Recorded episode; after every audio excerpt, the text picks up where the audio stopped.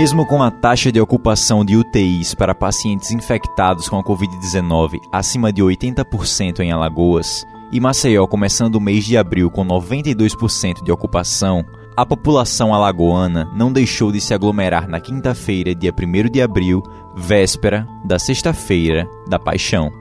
Foram registrados supermercados lotados, filas em lojas de chocolate e a Prefeitura de Maceió precisou até intervir no mercado da produção, reduzindo o acesso e controlando a entrada e a saída do local.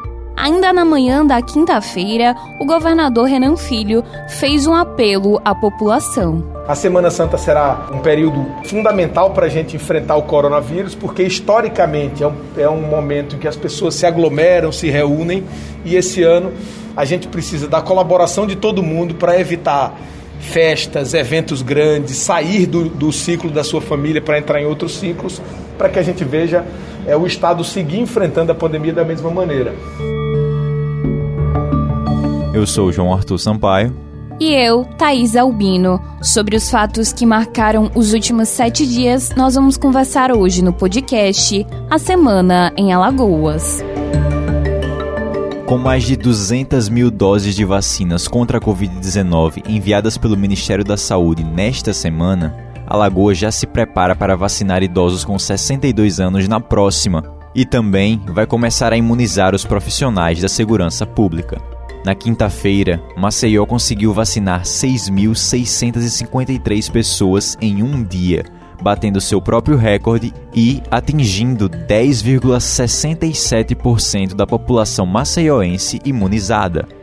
Nesse sábado, dia 3, será a vez das pessoas com 63 anos e, na segunda-feira, dia 5, inicia a imunização para idosos com 62 anos. O governador Renan Filho também anunciou que os profissionais das forças de segurança pública com faixa etária a partir dos 45 anos começarão a ser vacinados contra a Covid-19 na próxima semana. De acordo com ele, o próximo passo serão os profissionais da educação.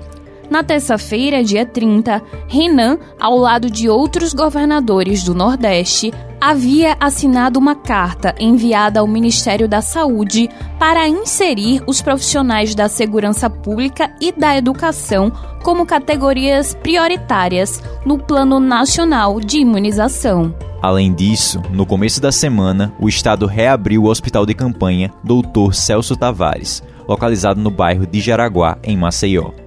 Ele havia sido desativado em setembro do ano passado em decorrência da queda nos números da doença. Com 142 novos leitos intermediários e 8 de estabilização, o índice de ocupação geral de leitos entre clínicos UTI intermediários caiu para 60% no estado. Outro ponto importante é que a unidade é abastecida com oxigênio de rede, ou seja, o hospital tem uma usina própria que irá funcionar durante 24 horas e com capacidade de gerar 13 metros cúbicos de oxigênio por hora. E teve mais nessa semana em Alagoas. Alagoas permanece na fase vermelha do plano de distanciamento social controlado pelos próximos 14 dias que começou a contar no último dia 31 de março. O anúncio foi feito durante transmissão ao vivo nessa terça-feira. Mas, segundo divulgou o governador Renan Filho, o decreto será reavaliado na segunda-feira, depois da Semana Santa, dia 5 de abril. Com a decisão do governador, as mesmas regras vigentes anteriormente se mantêm para o funcionamento de estabelecimentos comerciais, salões de beleza, atividades físicas e o acesso às praias, rios e orlas. Depois do manifesto das entidades do setor produtivo solicitando a flexibilização do decreto, o líder do executivo estadual propôs a reavaliação. E pelo fato do anúncio ter sido feito na terça e do feriado de sexta, restaram apenas dois dias úteis na semana, Portanto, a decisão sobre uma possível mudança será tomada após uma análise dos números da doença neste período. A Caixa Econômica Federal pediu uma prorrogação de 15 dias à Defensoria Pública da União para dar explicações sobre a suspensão do financiamento de mais de 1.300 imóveis em 15 bairros de Maceió.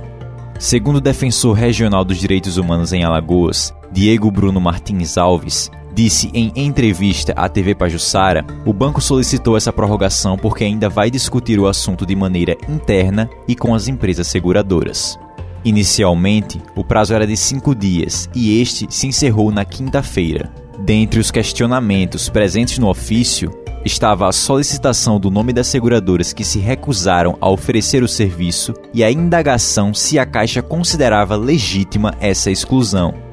Conforme explicamos no podcast anterior, para realizar o financiamento por meio do sistema financeiro habitacional, é necessário que o imóvel esteja segurado. Porém, as empresas estariam se recusando a financiar os imóveis em questão, por conta da proximidade com as áreas de risco. Também na terça-feira, o prefeito JHC anunciou a implantação do passe livre para estudantes de Maceió que estiverem devidamente matriculados no ensino fundamental, médio ou superior de instituições públicas ou privadas. Com isso, o estudante poderá ir e voltar para casa de maneira gratuita. O líder do executivo municipal ressaltou a importância da medida na pandemia. Abre aspas, estamos vivendo um momento difícil e qualquer coisa que venha para aliviar o bolso de quem mais precisa é muito significativa no final do mês. Ainda mais quando nós estamos falando do estudante que muitas vezes precisa das economias da família ou até mesmo tirar dinheiro de onde não tem para poder estudar. Fecha aspas. JHC também assegurou que Maceió vai continuar com o menor valor da passagem do Brasil entre as capitais, com a quantia de R$ 3,35. Ele ainda informou que será cobrado o plano de metas das empresas de transporte público de Maceió. Com cerimônia de posse realizada no Centro de Treinamento Ninho do Galo, a nova diretoria assumiu o comando do Clube de Regatas Brasil, o CRB, nessa quinta-feira. Os nomes que compõem a nova gestão do Galo foram apresentados ao longo do dia. A nova diretoria é formada pelo presidente executivo Mário Marroquim, o vice-presidente executivo Carlos Rubens de Oliveira Sobrinho, o coordenador do comitê gestor José Enaldo Marques Silva e o subcoordenador do comitê gestor Fernando Carlos Araújo de Paiva. Segundo foi divulgado pela assessoria, essa nova gestão também assume o compromisso de profissionalizar todos os setores do CRB, como por exemplo a base. E as novidades para o sócio torcedor serão anunciadas no próximo dia 6 de abril, às 10 da manhã, numa coletiva de imprensa que será realizada na Associação Comercial. Você acabou de ouvir o podcast A Semana em Alagoas. Novos episódios todo sábado. E quer saber assim que a gente publica uma edição nova? Então é só se cadastrar no nosso perfil no seu tocador favorito de podcasts. Você também pode nos acompanhar no Instagram. É só procurar por A Semana em Alagoas e nos seguir. Não se esqueça de compartilhar com seus amigos, família e colegas de trabalho. Até a semana que vem.